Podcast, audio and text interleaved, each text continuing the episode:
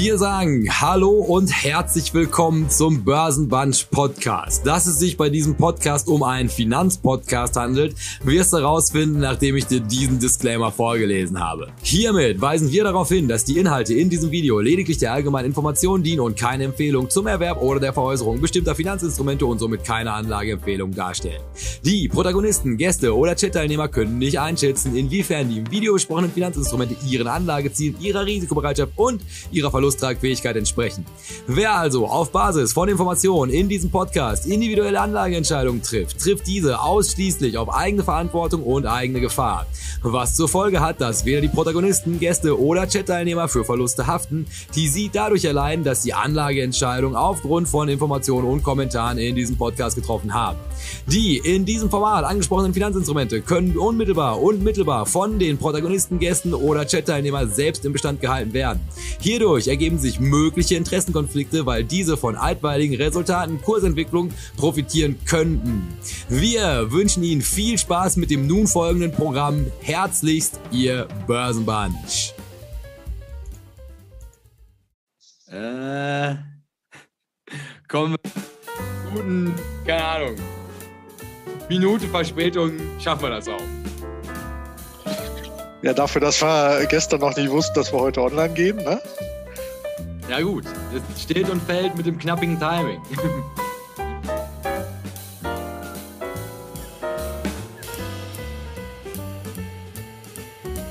Immer wieder gut.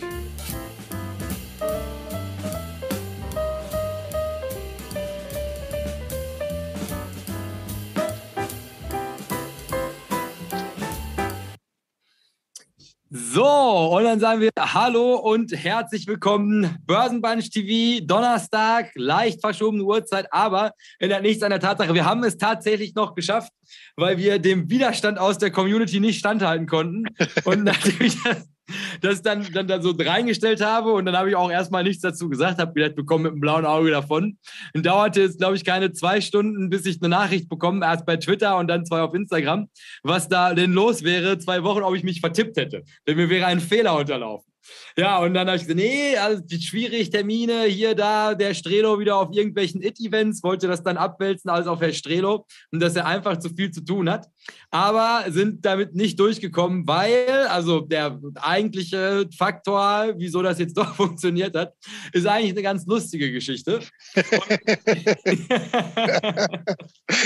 und die werde ich jetzt auch noch erzählen und dann darf Herr Strelo ähm, auch noch als ich ein aktuelles Thema wünschen und dann starten wir aber direkt mit der Folge, weil wir zeiteffizienter arbeiten möchten. Und dann machen wir lieber den Hokuspokus nach hinten raus, weil wir doch jetzt gefährlich nah immer auf die drei Stunden zu laufen und das, obwohl wir eigentlich kurze Themen behandeln. Und so. nur zu zweit sind, ja. ja. Also, die Geschichte, wie, wieso klappt das jetzt doch alles? Ist, also ich bin bis vor zwei oder drei Tagen noch davon ausgegangen, dass ich eigentlich morgen nach Berlin fahre, um übermorgen, nee, dass ich, dass ich heute schon in Berlin wäre, um übermorgen so eine Großveranstaltung da zu moderieren. Und auf jeden Fall im Zuge meiner Vorbereitung auf diese Moderation, also man muss ja die Referenten anrufen, hallo, Jakob Risse, Moderator, jip, jip, jip, jip, jip, hinterließ ich eine, eine, eine Nachricht auf der Mailbox von der Chefin der OECD, ob sie mich mal zurückrufen konnte. So, und dann bekomme ich auch diesen Rückruf und das so, jip, jip, jip, ja, ja, ja und ho, ho, ho. Und dann, ich kann Ihnen ja einfach die Präsentation zuschicken. Ich habe ja noch zwei Wochen, sagt sie zu mir. Antworte ich, ah, sind Sie sich da sicher? Ich glaube ich glaub nicht mehr. Ich glaube, Sie haben noch drei Tage. du ja. fühltest dich noch sehr überlegen, ja. Ja, da fühlte ich mich tatsächlich. Ich habe auch also mit so mit Schmocken, Überton sie darauf hingewiesen, sie solle sich doch bitte beeilen. Ja, auf jeden Fall bekam ich dann zurück, nee, sie hätte das hier gerade vorliegen, das wäre nächste Woche. Wo ich dann also auf einmal merkte, naja, keine Ahnung, am Ende, sie ist die Chefin von der OECD und ich bin der kleine Jakob aus Dortmund, habe dann erstmal angefangen, so vorsichtig zurückzurudern, auf der Webseite nachgeguckt, festgestellt, die Veranstaltung ist das nächste Woche und dementsprechend jetzt wieder eine volle Woche Zeit. Und ich würde sagen, ich wirke noch zu 50 Prozent seriös in den Augen der OECD und 50 Prozent stehen jetzt im Raum, dass ich meinen Terminkalender absolut nicht unter Kontrolle habe. Aber, und das ist ja das, worum es geht in Zeiten wie den unsrigen, wichtig ist ja, dass man das alles optimistisch sieht. Das Glas ist halb voll und mit Schnaps. Und deshalb sehen wir es doch mal von der positiven Seite. Wir können heute Börsenbunch machen. Ja. Und dann aber, und das sage ich jetzt also hier ganz hochoffiziell, damit mir da nicht wieder irgendjemand einen Strick draus dreht, nächste Woche schaffen wir es halt auf gar keinen Fall. Da bin ich nämlich tatsächlich in Berlin. Hoffe ich. Und äh, da ist der Strelo, vertritt uns dann vorbildlich bei Filmplays NRW. Gute Jawohl. Güte, wann sind wir beide nicht mit Lobbyismus beschäftigt? Ja, das zur Vor Vor Vor Vorbereitung. Dann aber noch der Hinweis, also ich habe auf jeden Fall für nächste Woche schon alles vorbereitet, weil ich das ja für diese Woche schon vorbereitet habe. Ihr bekommt zwei unglaublich kultige Podcasts dann, also die ich aus alten Folgen gewonnen habe. Da sind wirklich gute dabei. Also freut euch auf den Podcast und natürlich das Samstags-Highlight haben wir auch. So, Herr Strelo, dann gehen wir doch jetzt mal davon aus, dass bei diesem Video aufgrund von dieser, dieser der, der Haltung, die wir auf die Welt als solches einnehmen, gute und schlechte Milliardäre. Das ist, hat uns jetzt bestimmt also den Markt geöffnet für eine ganz neue Klientel. Und jetzt gehen wir mal davon aus, da draußen sind Leute, die jetzt zum allerersten Mal auf diesem Kanal sind. Was möchten Sie diesen Leuten mit auf ihren Weg geben? Ja, Sie unbedingt diesen Kanal abonnieren möchten, doch bitte, um uns äh, glücklich zu machen. Äh, das kann man mit diesem kleinen Symbol da unten machen. Und wenn man die Glocke dazu nimmt, wird man auch äh, benachrichtigt, weil die Erscheinungstermine ja bekanntermaßen etwas unregelmäßig sind, auch wenn wir uns die größte Mühe geben, mhm. am Donnerstag das Ganze immer stattfinden zu lassen. Ja, und ansonsten gibt's halt noch den Podcast, den kann man sich dann für unterwegs auch noch äh, ja, aufs, aufs Gerät holen. Streamen heißt das ja. Und da gibt es dann immer am Tag danach quasi ein Stück und am, am Montag machst du, glaube ich, die zweite Hälfte, zu der wir eine vollkommen spontane Überleitung finden werden im äh, Rahmen dieser Sendung. Also ansonsten gerne äh, hier im Live-Chat äh, mitmachen. Das könnt ihr aber bloß, wenn ihr Abonnenten seid, weil so lassen wir die bösen Bots draußen und ansonsten in den Kommentaren darunter gerne Fragen stellen, auch wenn wir schon lange keine Fragen mehr beantwortet haben. Ja, ich weiß auch nicht, wie das sei, weil ich frage mich das, also auch jetzt habt ihr mir die Folge angehört und es erscheint mir angemessen. Es erscheint mir alles, was letztes Mal gesagt wurde, erscheint mir angemessen. Ich kann nicht erklären, wieso das drei Stunden dauert. Ich kann es wirklich, ich verliere auch den Überblick über Raum und Zeit.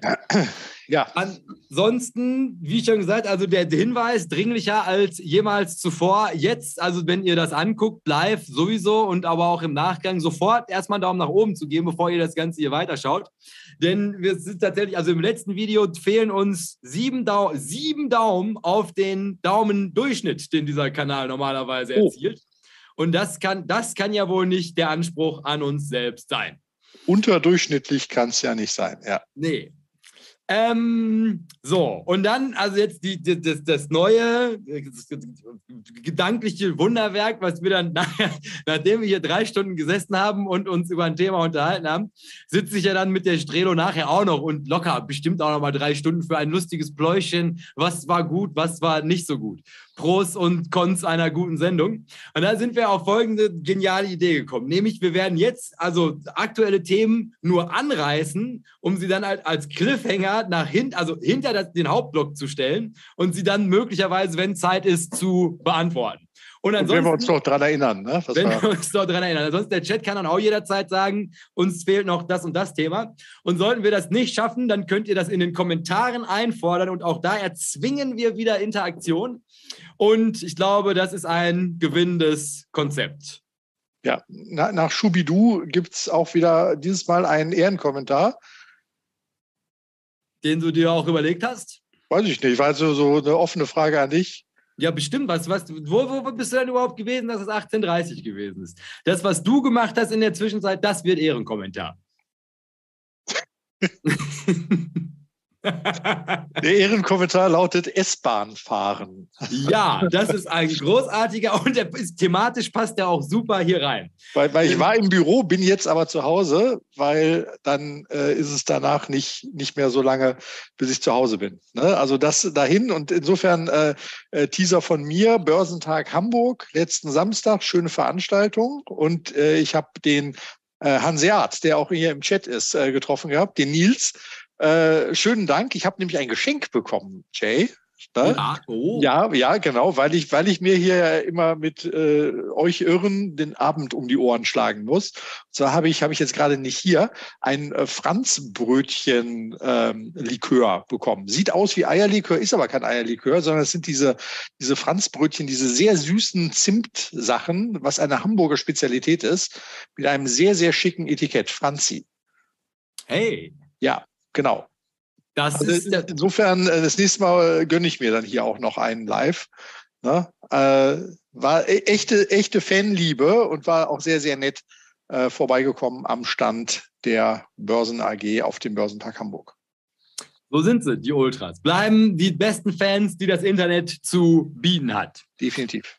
Gut, also dann nachher, also wenn wir mit dem Thema gut durchkommen sollten, gibt es auf jeden Fall nochmal Eindrücke von Herr Strelo und den Börsentag. Dann würde ich natürlich, weil, weil sie das ja zum guten Ton gehört, also auch gerade die ganz groben Spekulationen auch nochmal aufzunehmen, weil das sind ja die spannendsten, über irgendwelche Dinge zu sprechen, die noch fernab davon sind, bestätigt zu werden. Aber Herr Strelo, jetzt frage ich Sie einmal nur kurz. Haben Sie mitbekommen, dass Klarna angeblich pleite geht? Äh, nee, ist in, in, ist in, ja. in meinem äh, täglichen Newsletter, den ich so konsumiere, ist das noch nicht vorbeigekommen. So, das ist dann, nämlich dann, heute, ist das mo morgen die Aufmacher-Story bei Finanzszene wahrscheinlich.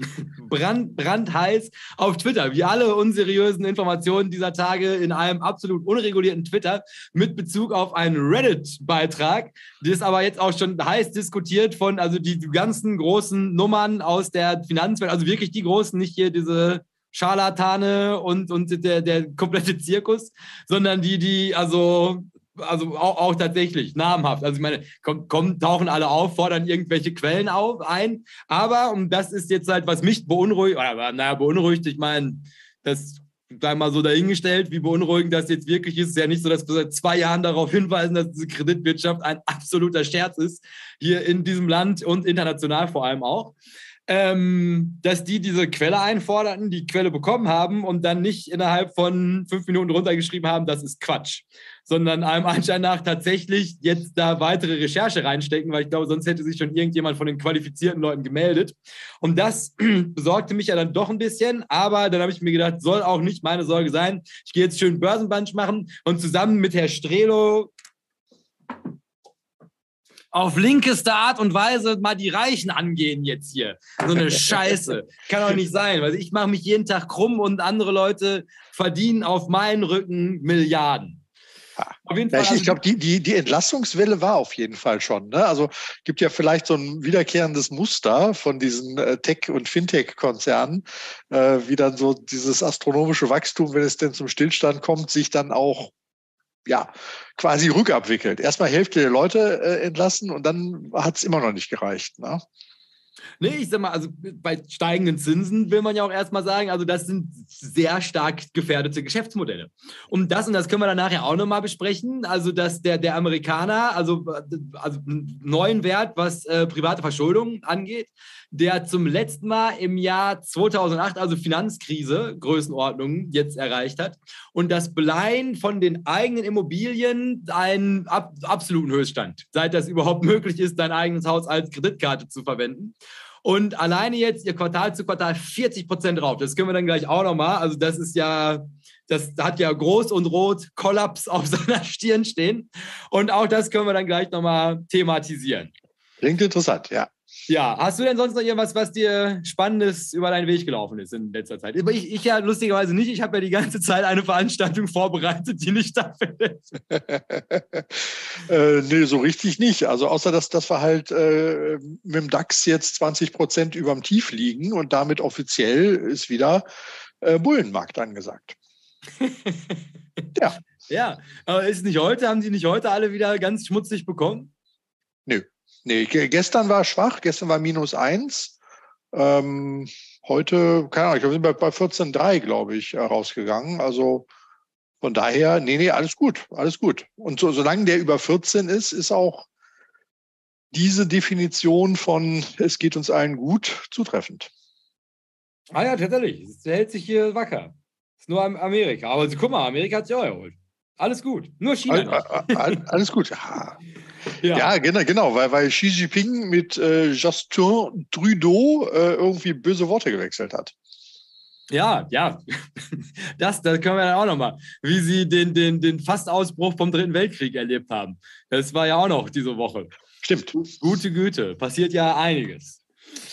Gut, weil dann hätte ich gesagt, jetzt wo wir genau 15 Minuten mit äh, generellem Smalltalk verbracht haben, den die Ultras jetzt auch dazu nutzen konnten, noch eben schnell ihr Essen vom Meer zu holen, Getränke nachzukippen und, äh, weiß ich nicht, von einer regulären Hose in eine Trainingshose zu wechseln, um damit jetzt auf der Couch zu liegen, würde ich fast sagen, wir können uns dem Hauptprogramm widmen.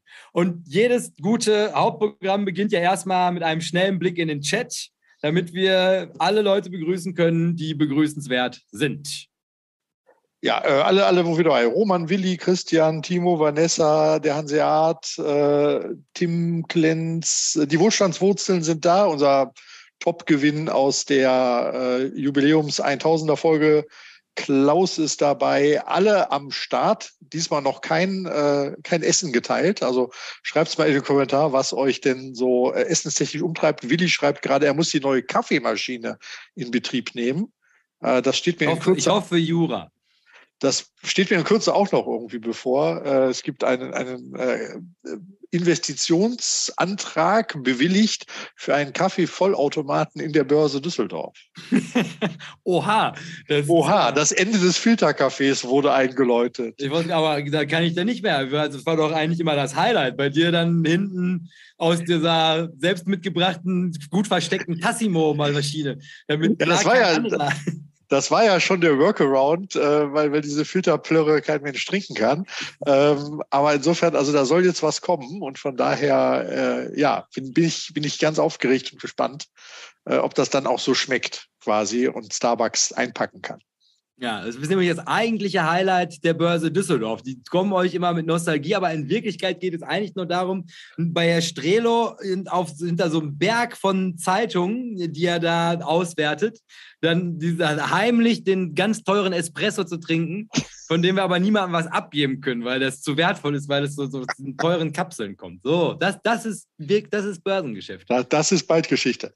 Ja, ah, da freue ich mich schon. Komme ich dann mal wieder vorbei. So, weil dann hätte ich gesagt, dass wir jetzt in neuer, besserer Vorbereitung, sagt er, und ist alles nur nicht vorbereitet. Gute Güte. So und so in. Ja. Wir sind jetzt im Teil 3 unserer Serie angekommen. Ne? Achso, ja, sag doch erstmal noch mal ein, zwei Sachen, obwohl, das können wir auch gleich machen. Jetzt, wir legen jetzt erstmal, wichtig ist, dass wir jetzt loslegen, damit wir nicht dann wieder vom Thema abkommen. Richtig. Dann eine Stunde feststellen, dass wir schon wieder gar nichts geschafft haben und dann wieder dastehen, wo wir aufgehört haben. Deshalb sage ich ein weiteres Mal Hallo und herzlich willkommen, Börsenbunch TV. Donnerstag mit marginal verschobener Uhrzeit zum dritten Teil unserer großartigen Sendung. Wie genau identifiziert man eigentlich ein Land, was Perspektive mit Blick in die Zukunft hat? Also für all die, die jetzt mittlerweile nicht mehr mutig genug sind, in Einzelaktien zu investieren, weil sie gelernt haben, dass die auch fallen können und jetzt von hier aus dann cleverer Risikoallokation beziehungsweise der Plan, das zukünftig zu tun, denken, sie könnten vielleicht dann eine Überrendite in Form von geschickten Länderinvestments tätigen oder realisieren.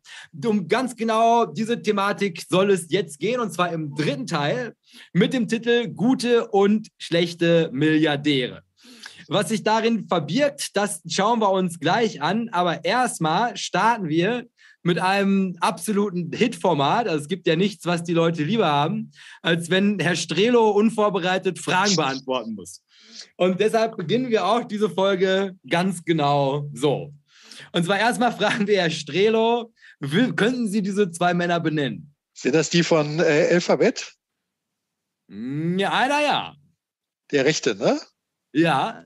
Das ist doch, ist das Sergej, äh, Sergej Brin? Genau der. Genau der. So, und den, und den linken, den müsste ich auch kennen, meinst du? Ja, der ist eigentlich auch ziemlich bekannt. Er, er kommt mir auch bekannt vor. Ähm, sag mal Unternehmen. Ich glaube, ich glaube, na, hast du es sofort, der ist, glaube ich, Gazprom. Ach so. Ja, keine Ahnung, dann kenne ich ihn nicht. Also Damit habe ich nichts zu tun. Ist nicht Ab Abramovic ist doch Gazprom, oder nicht? Oh, keine Ahnung. So Oligarchenliga, da kenne ich so gar nicht aus. Naja, also auf jeden Fall. London Grad. Ne? Ja. ja. E-, egal wie rum, also auf jeden Fall der eine ist Roman Abramovic und damit man dann halt in der, zumindest namentlich in der gleichen Liga bleiben kann, habe ich einen weiteren mit einem russischen Vornamen genommen, nämlich Sergei Brin. Und jetzt wäre meine Frage an Sie, Herr Strelo. Also Sie haben jetzt also Roman Abramovic zum einen und Sergey Brin auf der anderen Seite. Und jetzt würde ich Sie gerne mal fragen, wieso sind diese Leute denn eigentlich so reich? Auf jeden Fall nicht, weil sie geerbt haben. Das ist ja auch schon mal ein wichtiger Punkt. Ne? Es gibt ja, äh, ja, so welche, die halt irgendwie in der ähm, Familiendynastie das in der achten Generation irgendwie was mit Stahlkochen machen oder so. Ähm, ja, der, der, äh, der Sergei hat mit seinem Kumpel eine super Idee gehabt, nämlich eine äh, ja indizierte Suchmaschine zu erfinden. Statt äh, früher war es üblich, dass das Internet den Menschen in Form von Katalogen begegnet ist. Also wenn man nicht direkt wusste, wo man hinging, ging man auf so Kataloge drauf. Das war dann die, die Idee, glaube ich, auch von ähm, also AOL als Angebot äh, der frühen Internettage. Ich meine aber auch, dass äh, ähm, Yahoo so gestartet hat. Ähm, dass man quasi wirklich so in, in Kategorien äh, das Ganze gegliedert hatte und dann hat man die Leute quasi da durchklicken lassen, um wohin zu kommen. Aber man war ja irgendwie auf der Suche. Ja, und dann haben die einen äh, ziemlich genialen, muss man sagen, Suchmaschinenalgorithmus geschrieben und hatten eine sehr schnelle, sehr leistungsfähige Suche. Ähm, und das ist der Kern halt der Google-Suchmaschine, die ihr Geld natürlich nicht mit den Suchen verdient, sondern einfach nur mit den Leuten, die die Seiten besuchen und dann dort relativ dezent muss man ja sagen, Werbung angezeigt bekommen, weil die, die Google-Startseite ist wahnsinnig clean und aufgeräumt. Das äh, geht auch auf die frühen Tage auf jeden Fall dort zurück. Also insofern äh, Unternehmen gegründet, ähm, mehrfache Übernahmeangebote ausgeschlagen, um dann selber riesengroß zu werden und ja, mittlerweile halt irgendwie ein äh, Multimilliarden-Dollar-Konzern mit über einer Billion Dollar Marktkapitalisierung. Der Oligarch da ähm, hat äh, im Zuge der Privatisierung der staatseigenen Betriebe der ehemaligen UdSSR über gute persönliche Beziehungen äh, offensichtlich die Möglichkeit bekommen, relativ preisgünstig an ähm, äh, erdölfördernde Betriebe und äh, Lagerstätten heranzukommen und äh, ist äh, damit zu seinem Geld gekommen. Also als der Markt entfesselt wurde in Russland, ähm, gab es ein paar Leute, die haben an der richtigen Stelle die richtigen Leute gekannt und haben diese Privatisierung dann äh, mitgemacht und auch genutzt. Und auf einmal ähm, ja, sind die auch da reich geworden, weil da wird eine Menge Geld gedreht im Rohstoffsektor, ist ja auch bis heute noch so. Und wenn Sie mit einem von beiden essen gehen könnten, Herr Strelo, mit wem würden Sie essen gehen? Ja, da wäre mir der, der Mensch von der Suchmaschine doch wesentlich sympathischer als der geldprotzende äh, Oligarch. Und dann äh, in, in, in um, umgekehrter Reihenfolge, wieso würden Sie denn mit, also ungern mit dem Oligarchen essen gehen? Ähm, das kann sehr faszinierend sein, aber ich halte den äh, Zuwachs von Vermögen für nicht wirklich äh, immer äh, legitim. Vielleicht ist er, war er legal, aber nicht legitim. Also an der Stelle ist eigentlich ja so eine Volksenteignung passiert. Und äh, das äh, kann man faszinierend finden. Ich finde es dann eher abstoßend. Äh, von daher, nö, will ich nichts mit zu tun haben. So, also können wir an dieser Stelle ja schon mal festhalten während Herr Strelo mit einem Glanz in den Augen von der kometenhaften Karriere des jungen Entrepreneurs in Amerika gesprochen hat, der aufgrund von einer cleveren, also cleveren technischen Verständnis ein großes gesellschaftliches Problem gelöst hat, was ihm zu großem Wohlstand verholfen hat. Und der Strelo würde gerne mit ihm essen gehen. Blieb am Ende, also ich subsumiere das jetzt alles mal unter dem Punkt, der, der Russe, das Arschloch, mit dem möchte ich nicht essen gehen, blieb also für den Oligarchen jetzt nicht mehr so viel Begeisterung über. Also was wir jetzt ganz am Anfang von dieser Folge schon festhalten können, ist, allem Anschein nach gibt es verschiedene Typen von sehr reichen Menschen, die auch in der Wahrnehmung der Leute, die auf diesem Planeten leben, also ziemlich konträr auftauchen können. Also da gibt es jetzt den einen, technisch versiert, den finden alle klasse. Und dann gibt es den anderen, Bösewicht, wie auch immer zu seinem Reichtum gekommen, den lehnen die Leute ab. Und das, und das muss man auch mal dazu sagen, obwohl der eine, also der von Google, der hat fünfmal so viel Geld wie der Russe. Also es scheint ja schon mal primär gar nicht so wirklich daran zu liegen, wie viel Geld die Leute haben. Das scheint nicht so dramatisch zu sein, sondern was halt wichtig ist, ist die Frage, wie sind die Leute zu ihrem Wohlstand gekommen? Und das ist wichtig für die Wahrnehmung. Und dann geht es nämlich jetzt noch weiter mit einer sehr viel tiefer greifenden Frage für den armen Herr Strelo. dazu nehme ich auch noch mal das Karl-Marx-Buch in die Hand, während ich diese Frage ausformuliere. Diese Person, die Sie hier sehen, dieser sehr sympathisch aussehende junge Mann, das ist Markus Kreber, der sogenannte Kronprinz aus Kleve. Markus Kreber ist der Vorstandsvorsitzende von einem Konzern, der sich RWE nennt. Und dieser Konzern namens RWE, also den habe ich ausgewählt, weil also der zum einen in einem Sektor tätig ist, der, der gerade schon kritisch durch der Strelo beäugt wurde. Und dieser Herr Kreber, der verdient im Jahr 5,3 Millionen Euro. Dafür, dass er, und das ist jetzt die eine Million Euro Frage, also ja, der beliefert uns irgendwie mit Strom. Aber primär, also jetzt bis wir die, die, Energiewende hinbekommen haben, läuft das zu großen Teilen noch so ab, dass halt in irgendeiner Form Rohstoffe aus dem Boden geholt werden müssen, die wir dann, wenn auch in eigenen Kraftwerken, von RWE verstromen, nennt man das dann. Und meine Frage an Sie wäre jetzt die, Herr Strelo. Also wir beide, wo wir doch Kinder des, naja, ich des Ruhrgebiets, Sie des Rheinlandes sind. Aber der gemeinsame Nenner wäre ja NRW. Und also als Menschen, die auf dem Grund und Boden Nordrhein-Westfalen groß geworden sind, in dem allem anscheinend nach Schätze versteckt sind, nämlich diese Kohle, die RWE da rausbaggert, mit genau dieser Kohle auf genau dem gleichen Grund und Boden, auf dem wir beide ja auch leben, macht der eine jetzt 5,3 Millionen Euro pro Jahr und wir beide würden wahrscheinlich Handschellen angelegt bekommen, wenn wir da versuchen, rund um diesen Bagger mal ein paar Stücke Kohle mitzunehmen. Wie kann das sein? Und ist das gerecht? Und wenn eins von den beiden jetzt also darauf hinauslaufen würde, dass das rote Buch in die Hand genommen werden muss, möchte ich nochmal darauf hinweisen, also, also welch, woran genau liegt es, dass man das, wenn man so drüber nachdenkt, also ich meine, am Ende ist es ja nichts anderes als das, also es gibt eigentlich, es gibt Planeten. Durch eine lustige Fügung des Schicksals entwickeln sich Kaulquappen zu der Strelo und Jakob.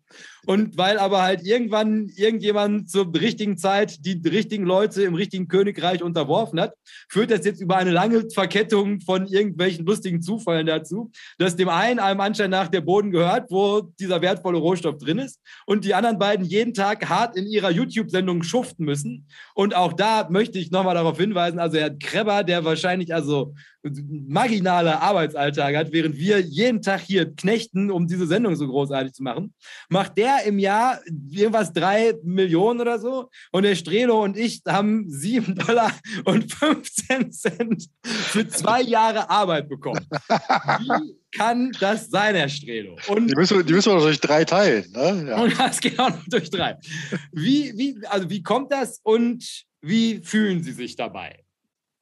Ach, ich bin da ja nicht missgünstig, äh, was das angeht. Ne? Äh, könnte sagen, hätte ich ja auch machen können. äh, aber ich meine, das aber ist hätten, ja nicht. Hätten Sie das auch machen können? Äh, hätte ich das auch machen können.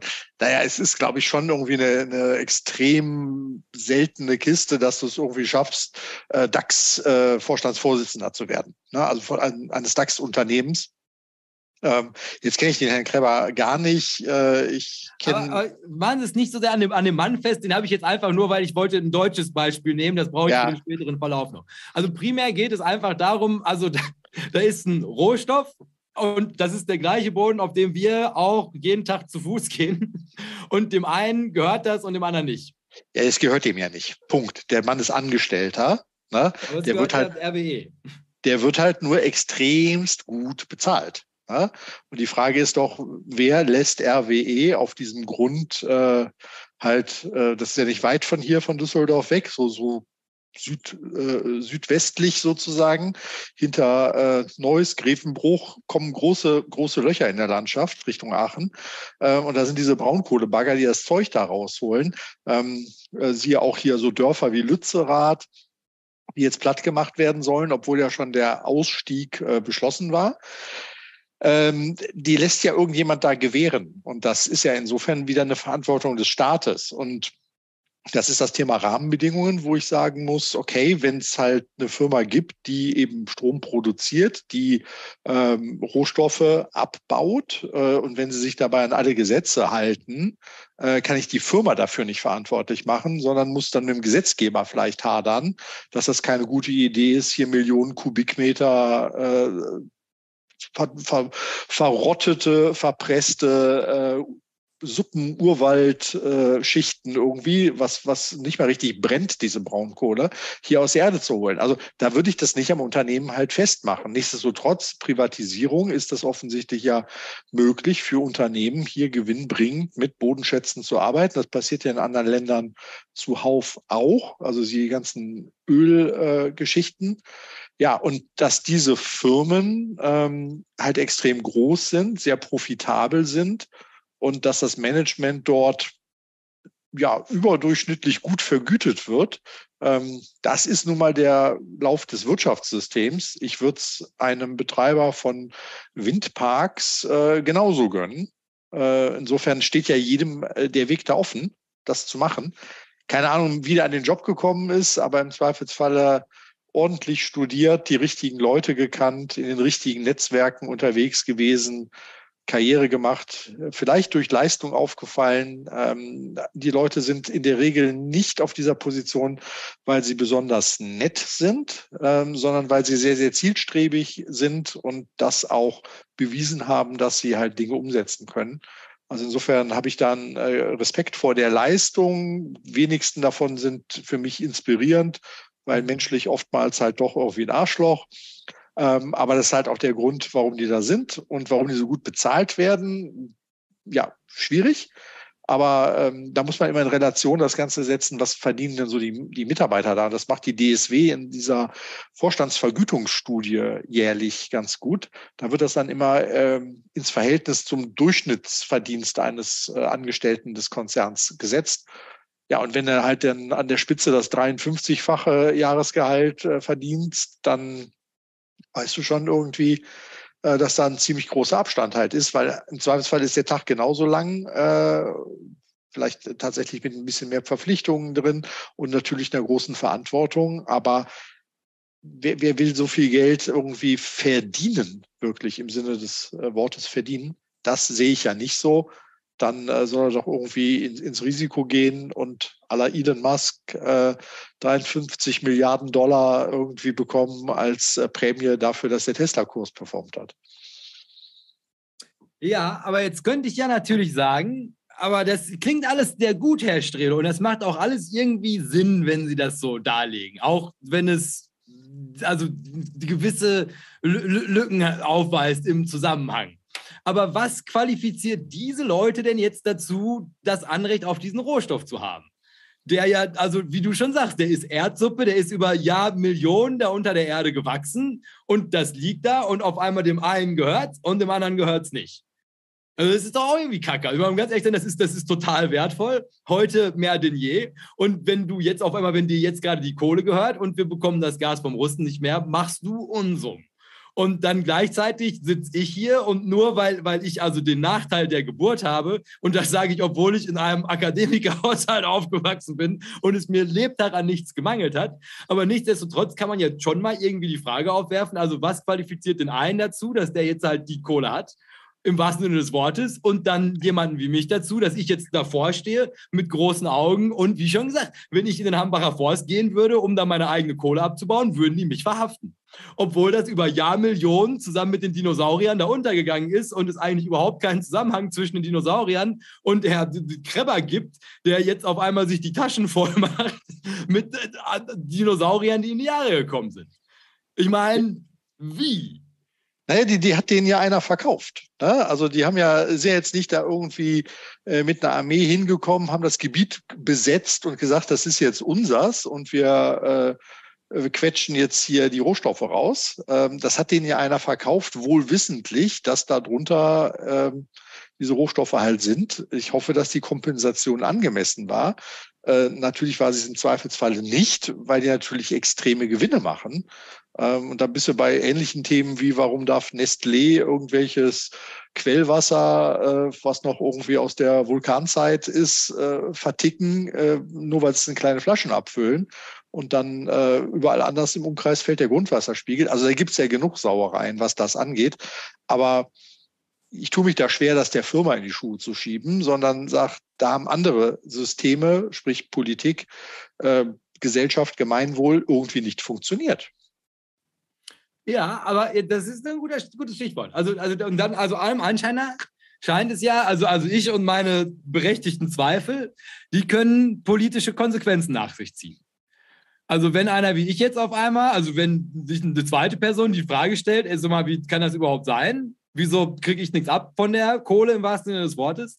Dass man sich zusammenrotten kann und im schlimmsten Fall ein politisches System ablöst. Ja, so staatseigene das heißt also, Betriebe gründen vielleicht. Ja, also was man bis hier jetzt festhalten kann, ist, das ist ein, ein Streitthema. Und jetzt hast du aber auch schon sehr gut festgehalten. Also ich meine, Elon Musk, wenn der jetzt halt irgendwie, der baut halt Autos.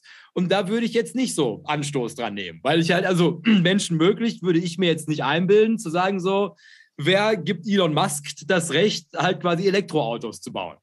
weil ich halt ganz genau weiß, die Dinosaurier haben nicht die Elektroautos unter der Erde vergraben und die könnten genauso gut mir gehören, wenn ich nur einfach irgendwie geschickter und blaublütiger geboren worden wäre. Das heißt also, da scheint es eine Diskrepanz zu geben. Und ganz genau um diese Diskrepanz soll es heute gehen. Denn es spielt eine enorme Rolle, wie genau die Leute in den Ländern, in denen sie vermögend sind, zu diesem Vermögen gekommen sind. Und ich hoffe, mit unserem wunderbaren Gedankenexperiment bis hierhin konnte man schon sehr gut erkennen, wo da genau der Hase im Pfeffer liegt. Oder alternativ, wo Markus Krebber, der Kronprinz aus Kleve, im Braunkohlebergwerk liegt. Übrigens 5,3 Millionen. Meine Güte, fast das Doppelte von dem, was ich ihm zugeschrieben habe. Ja, ist bestimmt ein Drittel Alterspensionsverpflichtungen äh, dafür. Na, die, werden ja, die werden ja nicht nur zu Lebzeiten quasi gut bezahlt, sondern äh, die haben ja äh, Pensionsverträge, da fällst du vom Glauben ab. Ja, wenn sie dann, nachdem sie den Job zwei Jahre gemacht haben, mit goldenem Handschlag und nochmal ein paar Millionen extra, endlich in den wohlverdienten Ruhestand gehen. Ja, da werd auch ich neidisch. So, und Neid wird eine wichtige Rolle spielen im heutigen Thema. Und zwar heute würden wir ganz gerne über Ungleichheit sprechen. Und zwar mit dem äh, Nebensatz, erfolgreiche Nationen produzieren gute Milliardäre. Und auch hier, weil das ja mittlerweile Tradition hat, fragen wir immer zuerst, Herr Strelo, was stellen Sie sich jetzt unter diesem Titel vor? Heute ist es ein bisschen einfacher, weil die Einleitung, da mussten Sie ja schon einiges durchmachen. Äh, was stelle ich da vor? Ja, Ungleichheit, ja. Also wie wahrscheinlich in den verschiedenen Ländern die Schere ist, also wie die äh, Vermögensverteilung ist, wie die Einkommensverteilung ist, ähm, wie sich das entwickelt hat über die Jahre, ähm, wie die Umverteilung ist. Ne? Also wer zahlt wie viel Steuern? Das sind ja auch immer ganz interessante Zahlen, muss ich sagen. Also ähm, ne, wie wenige Prozentzahlen, was für einen riesen Löwenanteil des gesamten Steueraufkommens. Also ich denke mal, dass es genau darum halt geht, was du wahrscheinlich an großen Zahlendatenbanken für verschiedene Länder jetzt äh, vorbereitet hast. Hoffe ja, ich mal. Dann immer noch mal nachschärfen, was, wieso sollte, kann das denn jetzt für mich als ETF-Anleger interessant sein? Ob das Land irgendwie gute oder schlechte Milliardäre hat. Naja, wenn, wenn da die, diese äh, Self-Made-Stories möglich sind, dann spricht das ja für Rahmenbedingungen, die freies Wirtschaften irgendwie erlauben. Muss man ja fragen, freies Wirtschaften kann auch zu Lasten der Umwelt gehen. Ne? Schöne Grüße an den Regenwald in Brasilien. ähm, äh, der jetzt bis 2030 dann äh, erst anscheinend unter Schutz stehen soll, wie ich Herrn Lula gehört habe. Auch ähm, ein bisschen also, politische Basis stärken.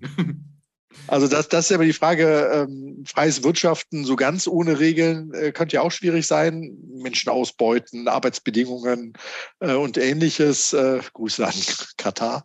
Ähm, ja, also da fällt mir natürlich irgendwie eine Menge ein, dass das die reine Freiheit es nicht ist. Aber die Subline hat ja quasi schon im Zaunfall gewunken, die guten Milliardäre, ähm, dass das eben was anderes ist als die schlechten Milliardäre, die das Geld per Mauscheleien zuschanzen oder eben auf dem Rücken von Mensch, Natur und Umwelt äh, bekommen haben. Also das sollte, äh, wir gucken ja immer auf, auf Rahmenbedingungen, auf zukünftige Entwicklungen und da gibt es wahrscheinlich einen ja, Pro-Vorteilsüberhang für da, wo das Wirtschaften sich frei entfalten kann und eben nicht an Geburt, Kaste oder pures Glück gekoppelt ist.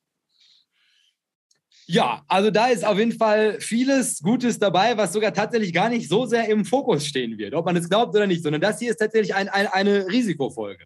Und zwar, also hier geht es, also bei der Vermögensverteilung geht es primär um das Risiko, was die Stabilität mit Blick auf die Zukunft ausmacht. Also ob man es glaubt oder nicht, man kann sehr viel anhand der Vermögensverteilung in einem Land ablesen darüber, wie wahrscheinlich es ist, dass du dein Investment in zehn Jahren noch hast. Und damit man nicht also dann wie Ochs vorm Walde steht und es auf einmal heißt, all die großartigen Firmen, die du, in die du investiert hast, die gibt es jetzt gar nicht mehr, weil die wurden umbenannt und sind jetzt Staatseigentum. Gibt es da schon mal ein paar Kennzahlen, auf die man gucken kann, um dann halt quasi da, weil also aller spätestens, wenn sich das durchschlägt, dass da was passieren könnte, bist du wahrscheinlich schon die Hälfte von deinem Geld los. Was grundsätzlich erstmal zu vermeiden wäre, wenn man plant, langfristig Geld anzulegen. So, das heißt also erstmal werfen wir mal einen Blick auf Vermögensungleichheit. Und hier, und das ist ganz spannend, ist also, weil das ist ja das, was in den Medien nimmt man das ja immer so wahr. Also, das ist ein Thema, das polarisiert. Also, wie sind die Vermögen verteilt, die Schere zwischen Arm und Reich? Soll man den Reichen mehr, sollen die sich mehr beteiligen am Gemeinwohl? Geht es den Armen schon gut genug? Jip, jip, jip, jip, jip. Aber, und das ist ja eigentlich auch ganz schön, also auch gerade diese ganzen Fernsehökonomen, also die werden ja nicht müde zu betonen, also dass die wirtschaftliche Entwicklung eines Landes relativ wenig mit der Vermögensungleichheit zu tun hat. Sagen, das wären dann irgendwelche anderen Faktoren. Und das ist halt insofern eine schwierige Information, als dass das natürlich sehr gut ist, um die Massen in so einem Land zu beruhigen, wenn dann so selbsternannte Top-Ökonomen bei Markus Lanz sagen, alles ist in bester Ordnung. Aber für einen cleveren Investor ist ja das Wichtige, also auch zu, konträr zu dieser Meinung, mal zu gucken, ist das denn wirklich so? Und dann stellt sich raus, dass halt Leute, die sehr viel cleverer sind als die Top-Fernsehökonomen, schon lange herausgefunden haben, dass Vermögensungleichheit einen schon relativ großen Einfluss darauf hat, wie gut wird sich ein Land zukünftig entwickeln. So, und das hat ähm, eigentlich drei Hauptfaktoren, die man im Auge behalten muss, wenn man halt sagt, Vermögen ist schlecht verteilt in einem Land. Und der erste Faktor, der hier eine ganz entscheidende Rolle spielt, ist die Verhinderung von Massenkonsum. Die zweite wäre die, sie belohnt Korruption, also Vermögensungleichheit, macht die Dinge sehr schnell sehr viel korrupter und sie befeuert Stimmungsmache gegen den Wohlstand selbst. Da halte ich Herr Strelo ein weiteres Mal das Karl-Marx-Buch in die Kamera, weil auch das ist natürlich nicht zu unterschätzen. Dass unser heißgeliebter Wohlstand und die Möglichkeit, den zu erzeugen, die großartige vom Tellerwäscher zur Millionär-Story auf einmal in Mitleidenschaft gezogen wird und irgendwelche Lügenpressen behaupten, es wäre überhaupt nicht mehr möglich, vom Tellerwäscher zum Millionär zu kommen. So, und wir gucken uns zuerst mal die Verhinderung von Massenkonsum an. Und das ist eigentlich ein relativ einfach nachvollziehbarer Punkt, bei dem man sich auch kurz danach dann sofort die Frage stellt, also wie kommen die Leute überhaupt darauf zu sagen, es würde überhaupt keine Rolle spielen, wie das Vermögen in einem Land verteilt ist, weil es natürlich eine dramatische Rolle spielt, wie das Vermögen in einem Land verteilt ist. Er sagt da, je mehr, das, je mehr des verfügbaren Einkommens eines Landes an reiche Menschen geht, desto weniger Geld befindet sich im Wirtschaftskreislauf. Das liegt daran, dass es eigentlich gar nicht so viele Dinge gibt, die reiche Menschen kaufen können. Und wenn es halt einfach nicht genug Dinge gibt, die du kaufen kannst, dann fängst du natürlich an zu sparen. Und Sparen ist natürlich grundsätzlich immer erstmal was Schlechtes für so eine Volkswirtschaft, weil wenn das Geld nicht in Rotation ist, dann fehlt es natürlich genau da, wo es halt hin muss, also in diesem Wirtschaftskreislauf. Ne? Also ich kaufe mir ein Hemd und dann verdient halt der Typ, der es mir verkauft hat, in dem Laden. Gleichzeitig verdient der Schneider, der es genäht hat. Dann verdient die Person, die den Stoff angeliefert hat, der den Knopf gemacht hat und, und, und, und, und. Und wenn ich jetzt aber mir kein Hemd kaufe, weil ich schon alle Hemden dieser Welt gekauft habe, weil ich so unendlich reich bin, fange ich natürlich irgendwann an, das Geld einfach auf dem Konto zu lassen. Und sobald es da liegt, kommt es halt einfach nicht mehr in die Rotation, die dann halt wirklich domestisch dafür sorgt, dass halt Vermögen umverteilt werden kann und dann vor allem auch das inländische Bruttoinlandsprodukt steigt. Und da sagt man jetzt, wenn man das professionell ausdrucken möchte, die Reichen haben geringe, haben eine geringere marginale Konsumneigung. So, Herr Strelo, würden Sie sagen, das, ist, das wirft Sie jetzt aus der Bahn? Dass sie so noch nie über die Reichen nachgedacht haben, weil sie immer gedacht haben, das ist doch gut, dass die sparen. Die Sparkasse sagt auch immer, man soll sparen und man spare in den guten Zeiten, dann hast du es in den schlechten Zeiten. Und jetzt auf einmal sagen dir Ökonomen, die wirklich was vom Fach verstehen, es ist nicht gut, wenn reiche Leute zu viel Geld sparen. Also große Vermögen sind hinderlich für meine Volkswirtschaft. Ja, ein Ferrari äh, schafft nicht so viel Wohlstand wie 20 VW Golf. So. Und dementsprechend, also könnte man ja hier jetzt erstmal schon mal festhalten, das ergibt soweit Sinn. Also allem Anschein nach ist es doch gar nicht so förderlich, wenn zu viele Leute in deinem Land zu reich werden. Was uns dann zu dem nächsten Punkt bringt, und jetzt werden sie schon Stück für Stück spannender, aber natürlich auch ein klein wenig komplexer. Nämlich der zweite Punkt, wieso man also schon kritisch auf so große Vermögen in einem Land schauen sollte, ist die gute alte Korruption. Vermögensungleichheit spiegelt nicht nur die Missallokation von Kapital, sondern fördert diese auch. Und das ist so dieses ganz klassische, eine Hand wäscht die andere, Politik und die Geschäftswelt. Und das führt dann natürlich im Umkehrschluss auch wieder dazu, dass innovative Ideen nicht gefördert werden. Was möchte ich Ihnen damit sagen, Herr Strelo? Das würde ich auch gerne wissen, weil ich habe gerade irgendwie überlegt gehabt, ob das so in Richtung kommunistischer Staatsmodelle dann äh, anders wäre, wo ja per Definition äh, allen immer alles gehört und so weiter. Und da habe ich aber, meine ich, so den Eindruck, dass Korruption relativ hoch ist, weil dort, wo äh, halt irgendwelche Dinge begehrt sind, selten sind oder vermeintlich alle gleich sind, äh, der Mensch aber irgendwie nach dem Besonderen, dem Einzigartigen und dem Abgrenzenden strebt, äh, dann meine ich, dass in solchen Ländern Korruption grundsätzlich ähm, ja auch ein Riesenthema ist, also viel stattfindet. Insofern scheint das, also es gibt ja manche Probleme, da gibt es ein, ein Optimum und zu viel vom einen und zu viel vom anderen ist schlecht. Ist ja nicht immer nur, dass irgendwie rechts, links oder schwarz und weiß ist. Manchmal ist der optimale Punkt ja tatsächlich irgendwo dazwischen. Und deshalb äh, habe ich über Korruption in dem Zusammenhang so noch gar nicht nachgedacht. Aber äh, klar, wenn, wenn, äh, wenn es wenige Leute mit extrem viel Geld gibt, dann äh, heißt es ja so schön, man kann sich alles kaufen. Oder wie äh, Mario Adolf in äh, Kiroyal sagte, ich scheiß dich zu mit meinem Geld. Ja, ich mache ich mach Ihnen das an einem praktischen Beispiel fest. Und das Schöne ist ja, weil eigentlich diese ganze Serie, die bezieht sich ja auf Schwellenländer. Und das geht ja hier das nächste China zu finden. Aber einfach nur, um nochmal darauf hinzuweisen, was für ein Schwellenland Deutschland eigentlich ist, kann ich das Korruptionsbeispiel wunderbar an diesem Land festmachen. Nämlich also, wieso hindert das Innovation? Also das hier ist ja mal ein Land gewesen, was eine florierende Solarzellenindustrie auf die Beine stellen wollte. Und das wäre eine großartige Sache gewesen. Und ich möchte jetzt nicht der sein, der in den Rückspiegel guckt und schimpft, damals haben die alles verbockt. Sondern ich will ein bisschen nuancierter drauf gucken und mir die Frage stellen, wie konnte das denn überhaupt so schief gehen? Und dann bist du sofort, also wo ist diese, diese Verbindung zwischen der Geschäftswelt mit gewissen Interessen und der Politik, die also da dementsprechend sofort bereit gewesen ist, die Weichen zu stellen, ist, wo ist denn Gerhard Schröder jetzt? Und wo ist Sigmar Gabriel? Das ist ja genau das. Also halt quasi auf der einen Seite wird eine Industrie, die zukunftsfähig gewesen wäre, die wird klein gehalten, bis sie dann also tatsächlich hier in Deutschland nicht mehr in der Lage gewesen ist, zu Selbstkosten zu produzieren, hat der Chinese sich jetzt geholt. Und gleichzeitig haben wir weiter eine Industrie gefördert, die schon in die Jahre gekommen ist und eigentlich auch gar nicht mehr so wirklich zukunftsfähig war.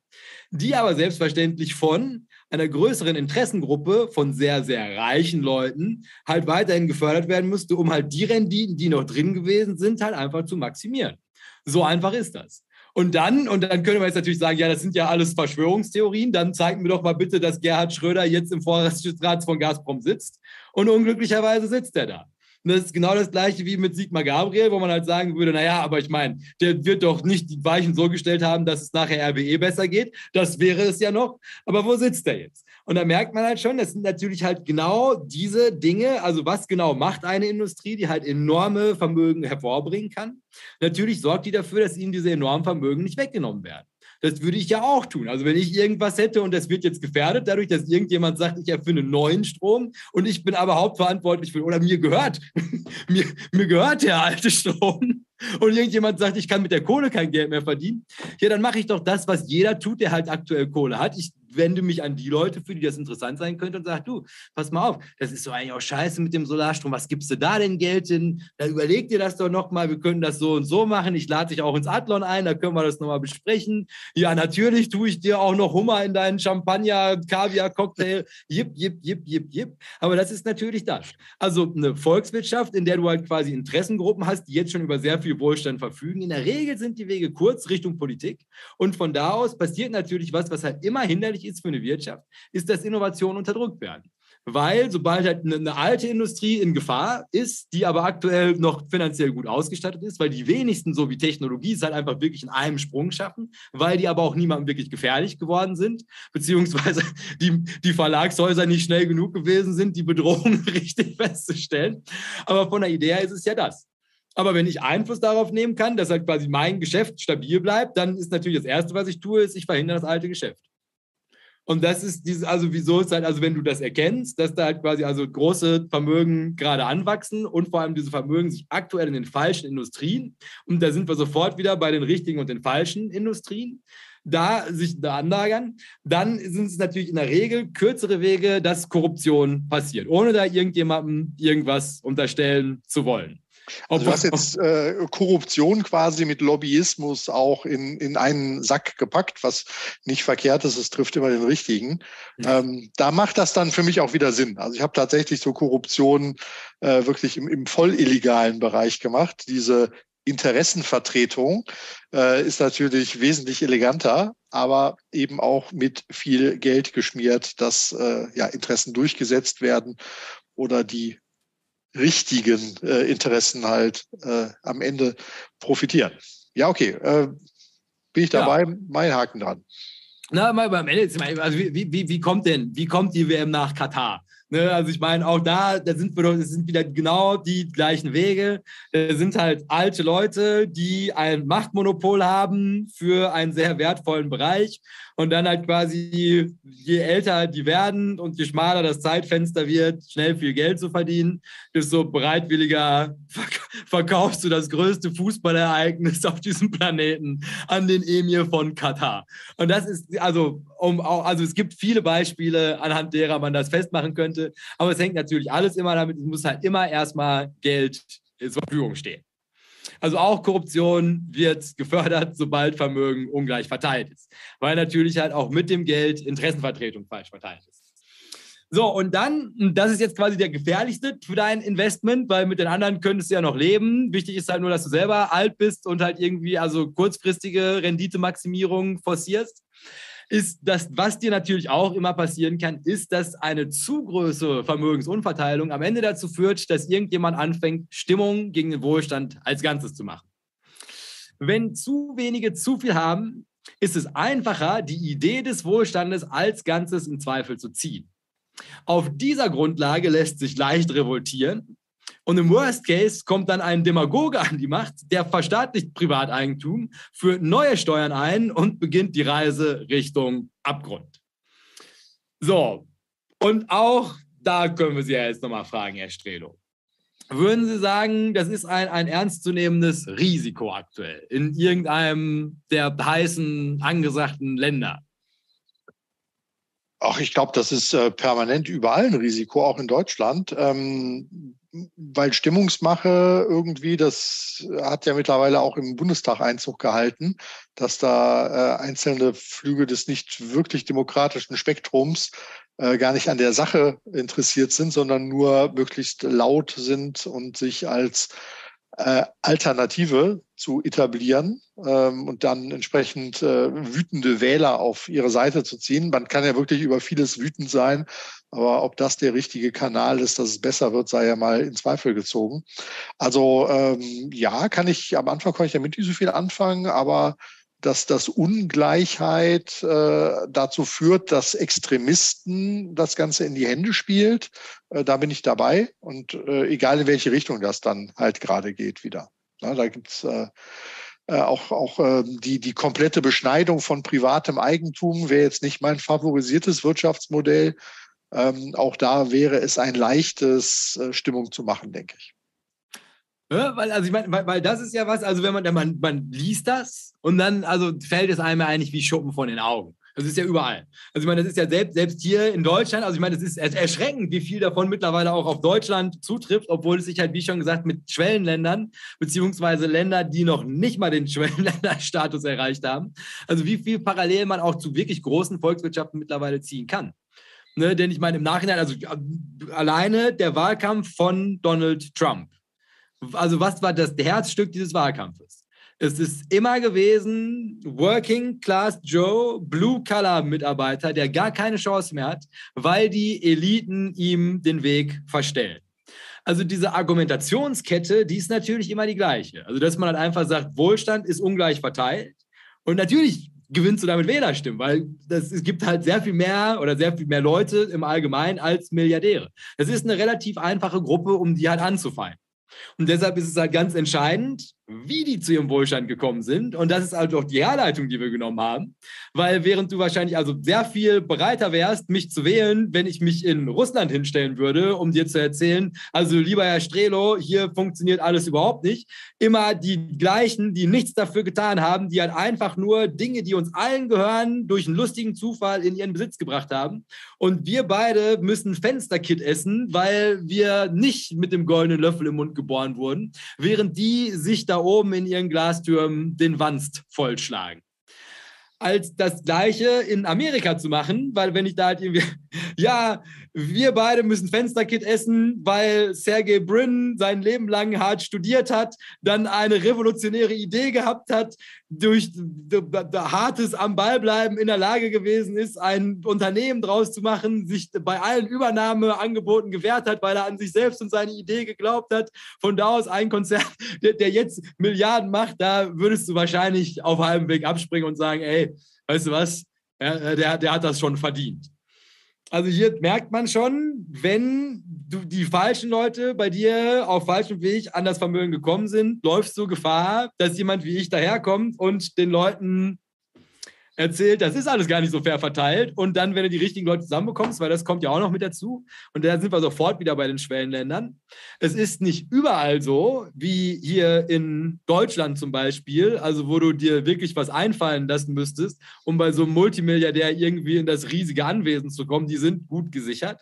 In so einem Schwellenland kann dir das auch einfach mal passieren, also dass so ein gut bewaffneter Mob oder ja, also ja, ist doch die Tage noch in Afghanistan passiert, dass die halt einfach mit so Jeeps bei dir in die Stadt fahren und deine Regierung niederwerfen. Und das ist natürlich eine immanente Gefahr, wenn du zu viel Ungleichheit in deinem Land produzierst. So. Was uns dann zu der aktuellen Situation bringt. Denn Ungleichheit, ob man es glaubt oder nicht, Schocker ist tatsächlich auf dem Vormarsch. Also die Vermögensungleichheit auf diesem Planeten wächst seit Dekaden. Also das ist kein modernes Problem und das ist auch nicht irgendwie durch Corona passiert, also dass da jetzt irgendwie die Vermögen dann ungleich verteilt gewesen sind, sondern das läuft eigentlich schon lange.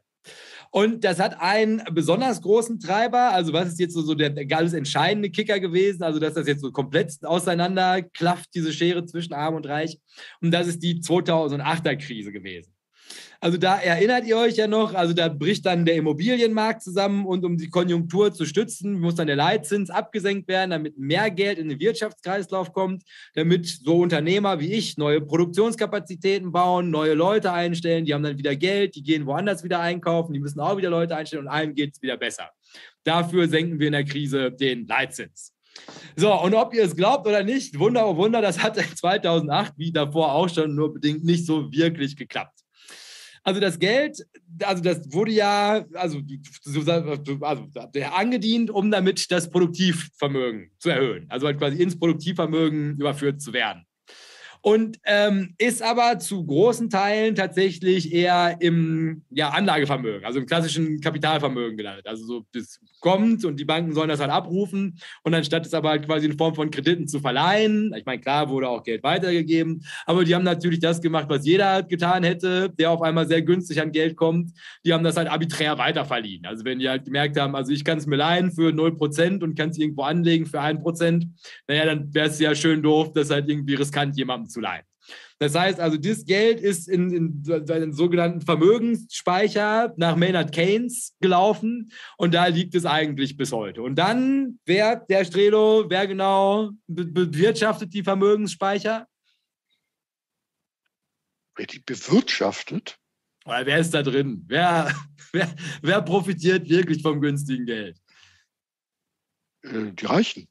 So, so solche. Also, also, die Leute investieren ja ihr Geld und äh, genau, wenn, wenn Geld keinen Preis hat, sprich kein Zins da ist, äh, dann steht es auch nahezu in unbegrenzten Mengen zur Verfügung und ja, das äh, kann clever eingesetzt äh, zu ähm, mehr Geld führen, ja. Aber am Ende die, die Idee ist ja immer die gleiche. Ne? Also, halt quasi, also du hast, wenn du die Wertpapiere hast, dann bist du halt in so einer Situation gut dran, weil sobald erstmal günstiges Geld kommt, machen die Leute natürlich, die kaufen halt Wertanlagen davon. Unter anderem Aktien, Immobilien, NFTs. Eine wunderbare Erscheinung vom günstigen Geld. Da, da, da lacht der Streber. ja. Das ist genau, genau das, was passiert, also wenn du halt im Nachhinein einfach zu viel Liquidität im Markt hast. Also die kommt nicht dahin, wo sie hin soll, sondern die landet halt ganz genau, also die Assetpreise Assetpreise erhöhen sich, weil halt quasi Leute sich Geld leihen, um dann nur noch weiter auf steigende Assetpreise zu spekulieren. Und das ist natürlich erstmal insofern keine gute Sache, als dass wir heute über Ungleichheit sprechen wollen. Also man kann mal festhalten, die Armen sind eigentlich gar nicht wirklich ärmer geworden sondern was passiert ist durch diese 2008er Krise, ist, dass die Reichen um einiges reicher geworden sind. Das heißt also, wenn man sagt, diese Schere zwischen Arm und Reich, die geht immer weiter auseinander, dann liegt das nicht daran, also dass arme Leute tatsächlich ärmer werden, weil die weniger bekommen. Die bekommen weiterhin das Gleiche. Nur halt quasi am anderen Ende, das ist, wo halt neue Extreme geschaffen werden und das sind die, über die wir heute auch sprechen. So, und das, und das, also wenn man da das Fragen Herr Strelo, ich stelle es jetzt erstmal nur dar. Viele der politischen Unruhen auf der Welt lassen sich auf diesen Umstand zurückführen. Da habe ich jetzt erstmal den, den Wahlkampf von Trump nochmal als deines Beispiel angehört. Und dann, und das ist aber halt quasi das, wo wir heute den sehr aktuellen Bezug auch herstellen wollen, ist, dass die aktuelle Inflation, vor der wir jetzt gerade stehen, also Inflationsraten von 10 Prozent in Deutschland, die ist halt sehr, sehr, sehr viel gefährlicher, wenn man sie in diesen Kontext einordnet. Also wenn wir sagen, Ungleichheit ist auf dem Vormarsch und das liegt aber nicht daran, dass die Armen ärmer geworden sind, sondern es liegt daran, dass die Reichen reicher geworden sind. Und jetzt kommt Inflation mit 10 Prozent. Herr Strelo, wo, auf welchen Zusammenhang spiele ich jetzt an, und immer mit dem Hinweis, dass ich in dieser Folge der gemeine Demagoge bin, der das wirtschaftliche System, so wie wir es kennen, kippen möchte. Und ich stelle jetzt auf einmal fest, dass die Reichen aufgrund von günstigem Geld reicher geworden sind. und die Armen eigentlich auf dem gleichen Niveau jetzt weiterleben mussten und vor allem jetzt auf einmal unter der Inflation leiden.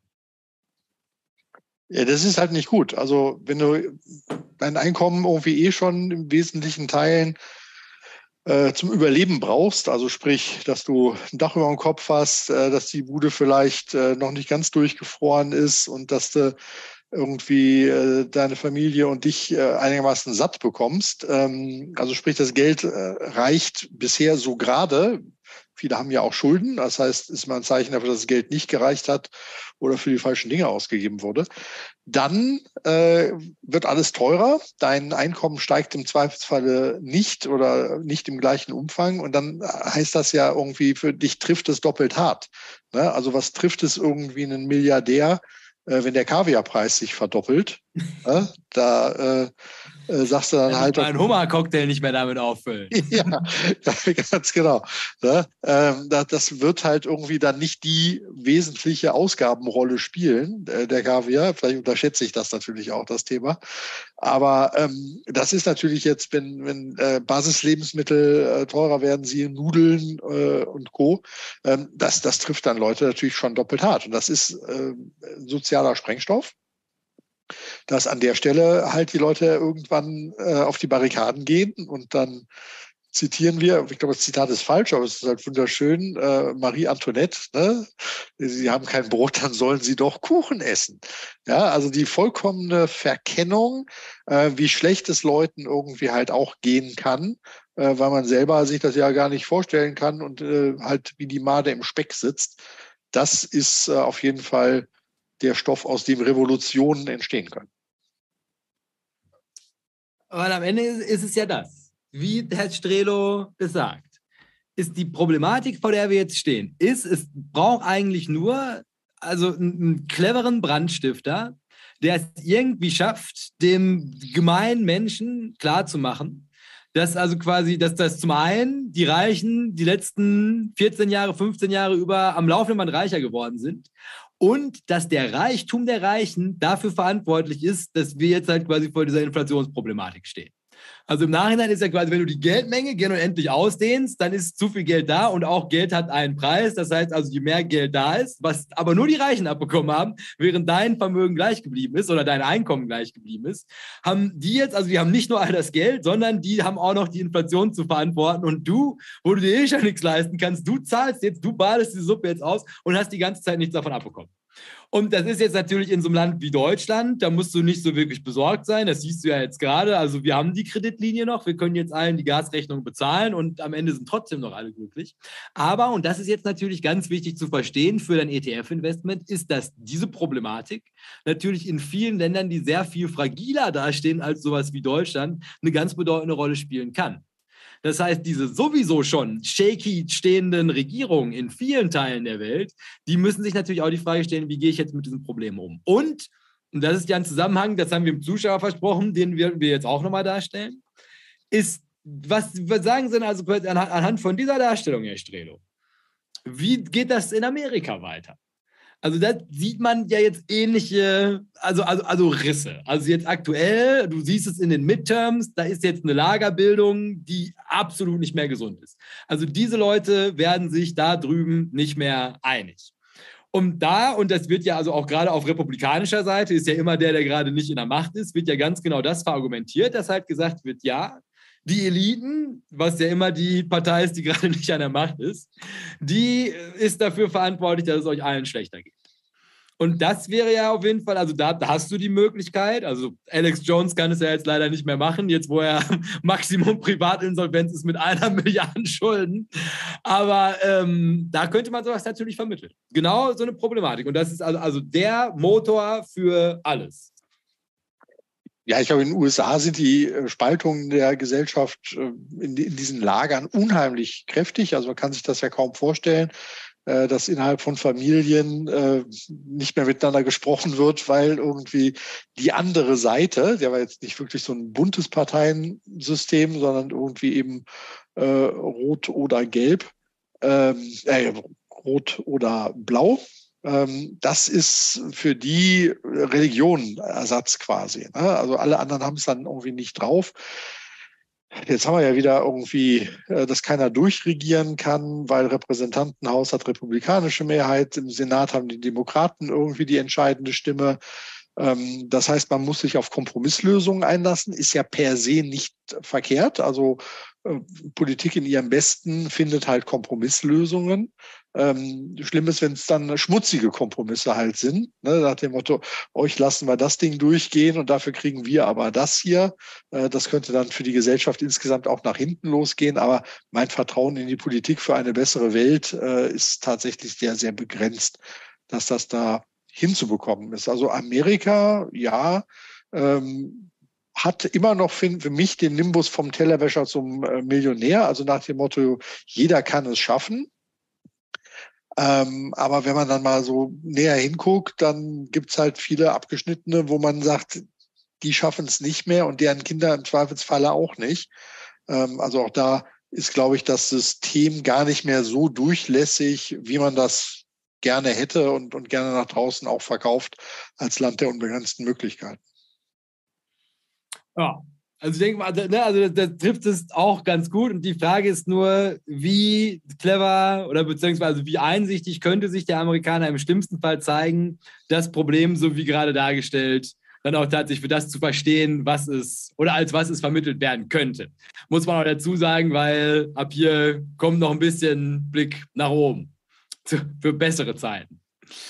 So, weil was wir uns jetzt im Nachgang mal anschauen möchten, ist der sogenannte Gini-Koeffizient. Der Gini-Koeffizient oder Gini-Index ist ein Maß der relativen Konzentration bzw. Ungleichheit und kann einen Wert zwischen 0 und 1, Klammer auf, das ist dann der Gini-Koeffizient, beziehungsweise skaliert von 0 bis 100, Klammer auf, das ist dann der Gini-Index, Klammer zu, annehmen. Im Falle der Gleichverteilung ergibt sich für den Gini-Koeffizienten ein Wert von 0 und im Falle der Konzentration des gesamten Einkommens auf nur eine Person ein Wert von 1. Also wenn alles Maximum gleich verteilt ist, dann, weil wir machen jetzt gleich mit dem Gini-Index weiter, kommst du beim Wert von 0 raus. Also wenn alle genau das gleiche haben in einem Land. Wenn eine Person all das Vermögen in einem Land hat, dann kommst du bei 100 Prozent raus. Und ab hier gemacht der Strelo weiter als Chart, Chartkönig von Deutschland. Ja, das ist ja jetzt kein, kein Wertpapierchart, aber immerhin ein PowerPoint-Slide. Könntest hier auch Linien draufmalen. Äh, auf jeden Fall. Da sind ja auch Linien, das sind ja die Grenzen der Länder. Also wir sehen die Weltkarte und äh, farblich das Ganze eingefärbt nach Gini-Index. Und ja, was fällt auf? Ähm, gar nicht, gar nicht mal so eine ganz breite Streuung, wenn ich das mal so richtig sehe. Auf jeden Fall fällt äh, Europa, Westeuropa positiv auf. Du hast ja freundlicherweise dann noch ein paar äh, Länder auch dazu geschrieben. Insofern kommen da gleich wieder unsere üblichen Verdächtigen. Und wir nehmen ja Deutschland auch ganz gerne als Maßstab an. Und Deutschland kommt hier auf einen Gini-Index von 31,9, machen wir mal 32 draus, rund ein Drittel. Ähm, ja, äh, Frage ist ja jetzt, ist das gut oder ist das schlecht? Äh, da fehlt uns ja dann äh, der relative Vergleich. Ich würde jetzt sagen, wenn 100 das Schlechteste ist, ist 32 ja irgendwie jetzt gar nicht so schlecht, aber da ist auch noch das, das Schlechteste, was du bekommen kannst, ist 62, irgendwas in Südafrika. Ah, okay. Also die, die 100, das ist ja mehr so ein Gedankenexperiment. Ne? Alles gehört einer Person. Insofern ist 62 ja der Maxwert. Ja, da ist das jetzt irgendwie mit den 31,9 gar nicht, gar nicht so ein Dollar wert, würde ich sagen. Also da äh, könnte doch noch einiges besser aussehen, wo wir doch glauben, dass wir hier auf der Insel der Glückseligen sind. Jetzt kommt als nächstes, und das wundert mich ja jetzt, Indien äh, mit 35,7 Prozent. Das ist ja ein bisschen schlechter verteilt, also ein bisschen ein bisschen böser verteilt als in Deutschland, aber tatsächlich ja nur ein bisschen. Ich hätte jetzt gedacht, dass das in Indien viel, viel krasser ist, ähm, was die Streuung angeht. Aber kommt zumindest in dem Gini-Index hier relativ gut davon. Hätte ich jetzt nicht gedacht. 35,7 finde ich gut. Ähm, China mit 38,5 äh, auf dem Gini-Index. Überrascht mich jetzt auch, muss ich sagen. Und äh, USA, wo wir ja jetzt viel drüber gesprochen haben, als kommunistisches Musterbeispiel, äh, als, äh, oh Gottes Willen, als kapitalistisches äh, Musterland äh, mit den unbegrenzten Möglichkeiten 41,4. Also da äh, sieht man dann schon, dass die, äh, der, der, die, die Schere halt weit aufgeht. Gibt es äh, viele Superreiche, gibt aber auch sehr, sehr viele wahrscheinlich, die am Existenzminimum darum knapsen. Und das ist äh, natürlich kein guter Wert. Und noch schlechter ist es in Mexiko. Jetzt weiß ich nicht genau, wo da die Besonderheit von Mexiko liegt, aber Indien, China, Mexiko schleppen wir ja jetzt schon die letzten beiden Folgen immer mit uns herum. Hätte ich jetzt, äh, wenn du mich hättest tippen lassen, hätte ich, glaube ich, Indien äh, da verortet, wo Mexiko gelandet ist. Ja, ja, also das hatte ich auch irgendwie nachgeguckt, aber jetzt auch schon erinnere ich mich auch nur noch an die Hälfte. Also Indien war wohl mal, also, also sehr viel ungerechter verteilt ist dann, und das war tatsächlich auch, also irgendwie, also diese, diese ganze Wertgenerierung, das war so eine, so eine Crew rund um Bollywood-Filme, die also sich dann halt auch irgendwie, also, also in, in, auf korrupteste Art und Weise irgendwie das Geld familiär so von links nach rechts geschoben hat. Und da ist dann also quasi im Zuge, und das ist natürlich dann, also sind wir sofort wieder bei der Folge, von also Neuwahlen. Also da ist dann die alte korrupte Führung aus dem Amt genommen worden und die neue Führung, und das war noch nicht Modi, sondern zwei davor, die hat dann erstmal aufgeräumt da und dann erstmal diese ganzen alten Seilschaften zerschlagen. Und dann wurde es in Indien ein klein wenig äh, gerechter. Ja, Mexiko, das ist, ob du es glaubst oder nicht, also Mexiko als, also auf die trifft eigentlich alles zu, was wir vorher am Anfang besprochen haben. Also super korruptes Land, also eine Hand wäscht die andere und auch Herr Obrador, obwohl du seinen Namen letztes Mal so gut ausgesprochen hast, scheint jetzt nicht, also ne, streiten sich die Geister, aber nie ein gutes Zeichen, wenn so viele Treffer bei deinem Namen zusammen mit Korruption auftauchen. Und das ist, ähm, ja, also wieso das da so hoch konzentriert ist. Ähm, also grundsätzlich, also geht es hier ja erstmal nur darum, also erstmal abzubilden, ist also, wenn wir sagen, wir wollen den Faktor Vermögensverteilung mit in unsere Entscheidung einfließen lassen, ob wir in ein Land investieren oder nicht, dann wäre hier natürlich, also mit den Informationen, die wir jetzt gesammelt haben, die wertvolle Information, also je schlechter der, der Wohlstand verteilt ist in deinem Land, desto höher sind die Risiken, dass du halt quasi diese drei Gefahrenfaktoren, also dass du entweder im Inland nicht ausreichend Werte schaffen kannst, weil im Inland kein Kapitalfluss vorherrscht, weil die Leute überhaupt nichts haben, um inländisch zu konsumieren ähm, dass die halt also in dem Land selbst korrupter werden. Und also grundsätzlich ist es ja auch gerade für dich als Aktionär immer eine schlechte Sache, wenn sobald ein Land anfängt, korrupt zu werden, weil das führt natürlich indirekt auch immer dazu, dass Geld, was theoretisch eigentlich in einem Unternehmen hätte sein sollen, durch eine in, in, in, das, in, in den Exchange reinprogrammiertes Backdoor allem Anschein nach auch zweckentfremdet werden können, solange bis halt irgendwie dann 13 Milliarden auf einem dir zuzuordnenden Hedgefonds dann verloren gehen. Also das, deswegen willst du Korruption nicht mit drin haben. Und ähm, jetzt weiß ich gerade selber, was war, was war denn der dritte Punkt überhaupt, der Strelo? Der, der dritte Punkt von was? Von den die drei Punkte, wieso Ungleichheit schlecht ist. Der dritte war mit dem, mit dem äh, ähm, Revolution anzetteln gegen die Reichen. So, und das ist natürlich, also, also erst recht nochmal dramatisch, also je ungleicher es verteilt ist, und das ist natürlich in Amerika, da, könnte, da können wir das jetzt also live verfolgen, also sollte in, also es, es ist ja, das ist es ja. Man, man hat es ja schon gesehen. Also selbst in so einem Land wie Amerika, der Sturm aufs Kapitol, was ist das denn gewesen? Ja. Ne? Also ein lustiger Zufall, und das ist genau das. Also das ist halt quasi, Leute in diesem Land sind so unzufrieden mit was auch immer da passiert, dass die eine Revolution anzetteln. Und klar, die sind jetzt nicht damit davongekommen, aber nur, dass man sich also nochmal diese, dieser immanenten Gefahr von Revolution auch bewusst wird und dass das in Deutschland, hier, als die da vorm Reichstag gewesen sind, das hättest du, also in Zeit meines Lebens kannst du dir das nicht vorstellen. Und das ist natürlich halt auch was, also was man halt in diesem Kontext, ich meine, die haben alle irgendwelche Anliegen, aber natürlich ist es halt also wann revoltieren die Leute?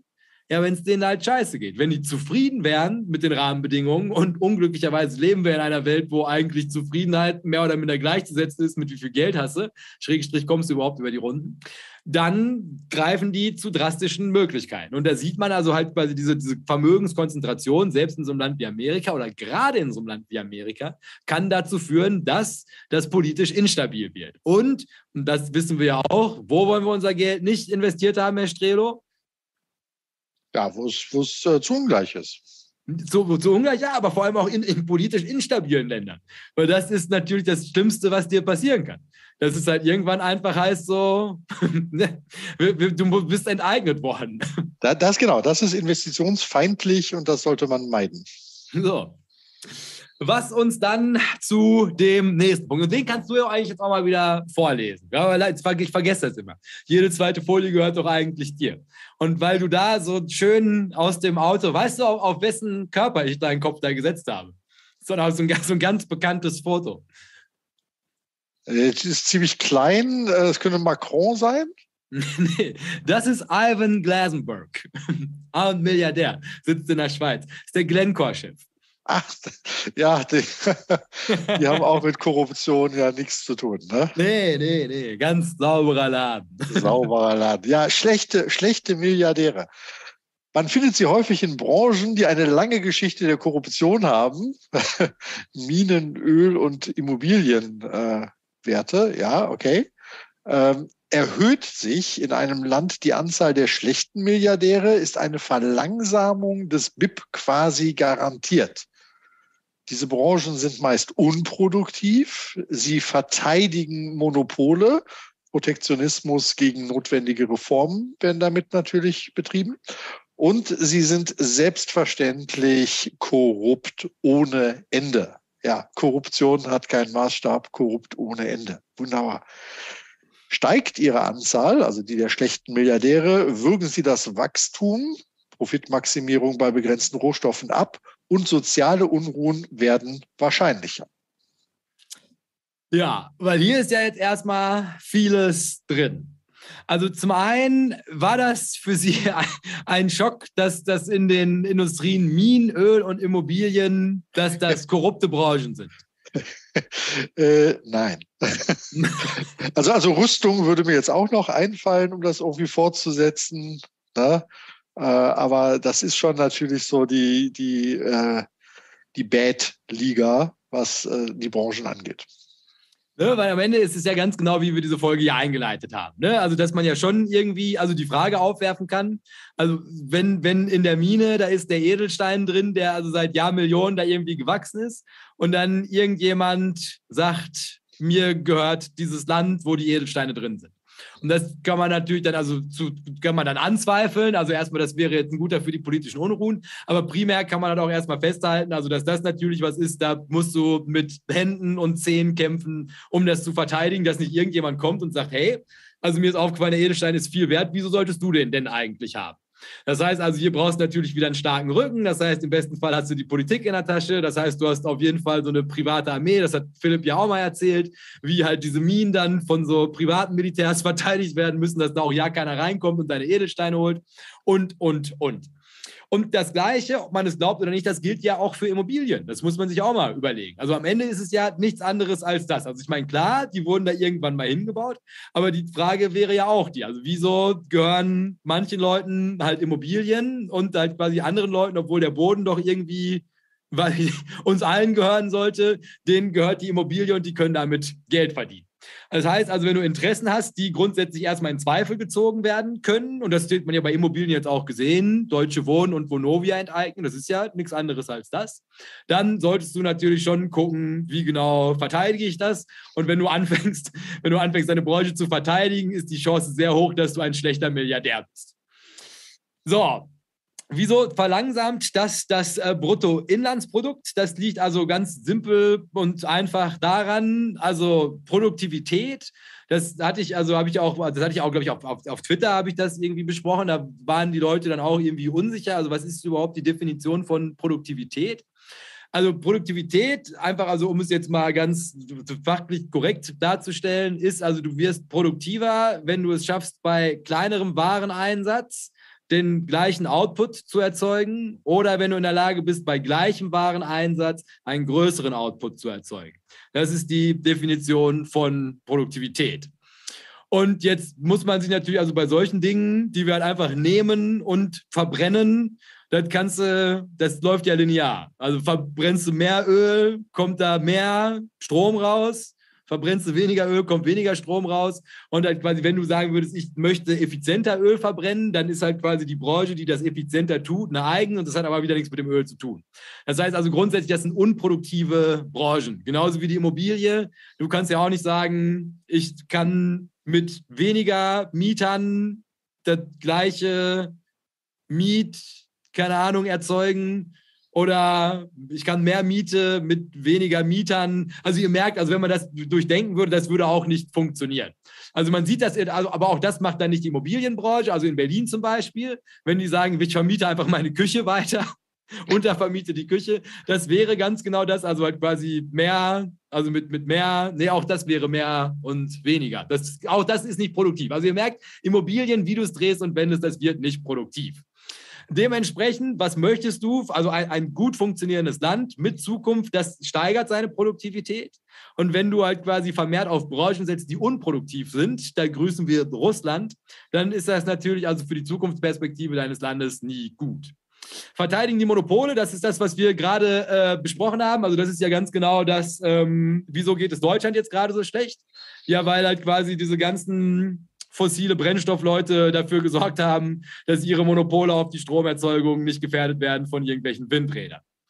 Und wie macht man das am cleversten? Naja, also Herr Strehlon nannte das ja so liebevoll Lobbyismus. Und dann belassen wir es doch dabei. Ja.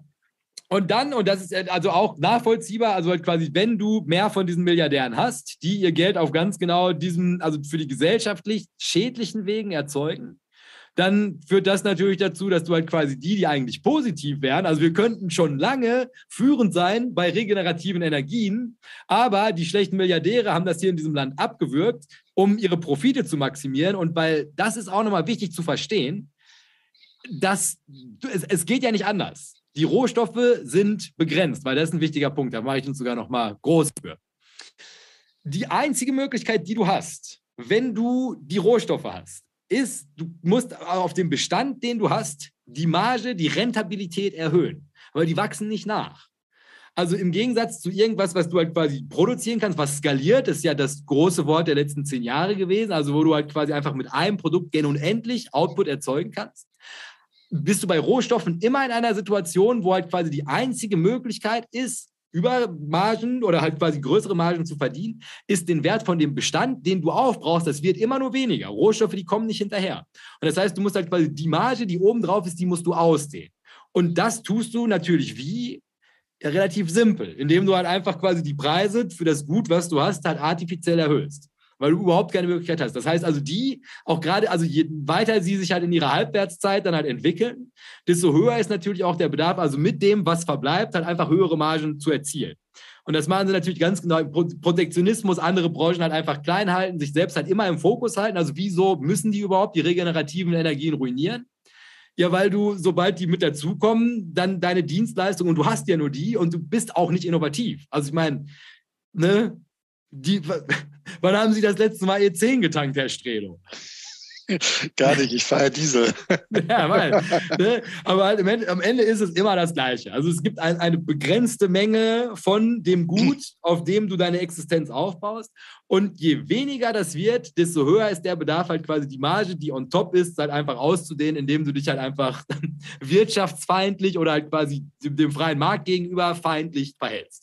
Und im Zweifelsfall hilft dir dabei noch ein Kartell, ne, was nämlich ja. die, Aus, die Ausbringungsmenge auf den Weltmarkt äh, per Absprache äh, reguliert. Und dadurch hältst du quasi, dadurch, dass du das Angebot selber äh, steuern kannst, wie es in den Markt hineinkommt, äh, kannst du die Preise stabil halten. Ne? Oder genau das Gegenteil tun, wenn du natürlich damit jetzt Regime stürzen möchtest oder ähnliches. Auch da soll es in der Geschichte schon gegeben haben, äh, dass man quasi in ruinösen Preiswettbewerb reingeht, um andere fertig zu machen. Äh, da äh, ist aber jetzt hier so die, die OPEC eigentlich, glaube ich, echt ein Paradebeispiel, wo das ja den Interessen entsprechend verhandelt und dann auch meist einigermaßen vertragstreu umgesetzt wird. Ja, ne, aber, aber also zu verstehen ist also das unproduktive Branchen. Und natürlich möchtest du halt quasi nicht, also dass das Land, in das du investierst, dass die abhängig sind von diesen unproduktiven Branchen. Weil das siehst du ja jetzt gerade in Russland, zu was für drastischen Maßnahmen die auf einmal greifen, weil die halt mit dem Rücken was auf einen stehen wenn deine komplette Wirtschaftskraft auf, auf, auf schlechten Milliardären und unproduktiven Branchen fußt, dann bist du natürlich, sobald die in irgendeiner Form unter Druck geraten, halt automatisch am Arsch.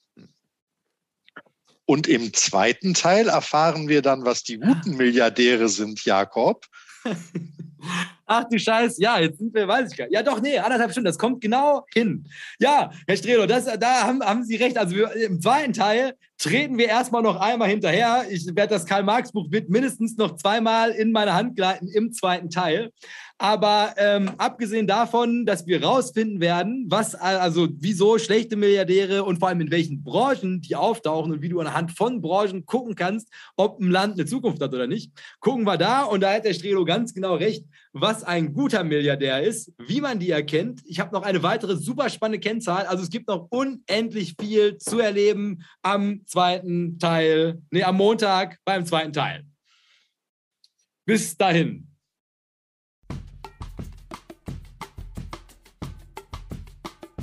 Dieses ist der offizielle Abgesang von den halben Folgen. Hier weise ich dann immer noch mal darauf hin, dass der zweite Teil von den halben Folgen jetzt immer am Dienstag um, sagen wir mal, 6 Uhr morgens kommt, damit ihn auch jeder, der möchte, auf dem Weg zur Arbeit hören kann. Und wenn wir schon dabei sind, nutzen wir das Ganze hier auch nochmal ganz schamlos für Eigenwerbung. Wenn ihr es noch nicht getan habt, gebt diesem Podcast noch schnell eine 5-Sterne-Bewertung.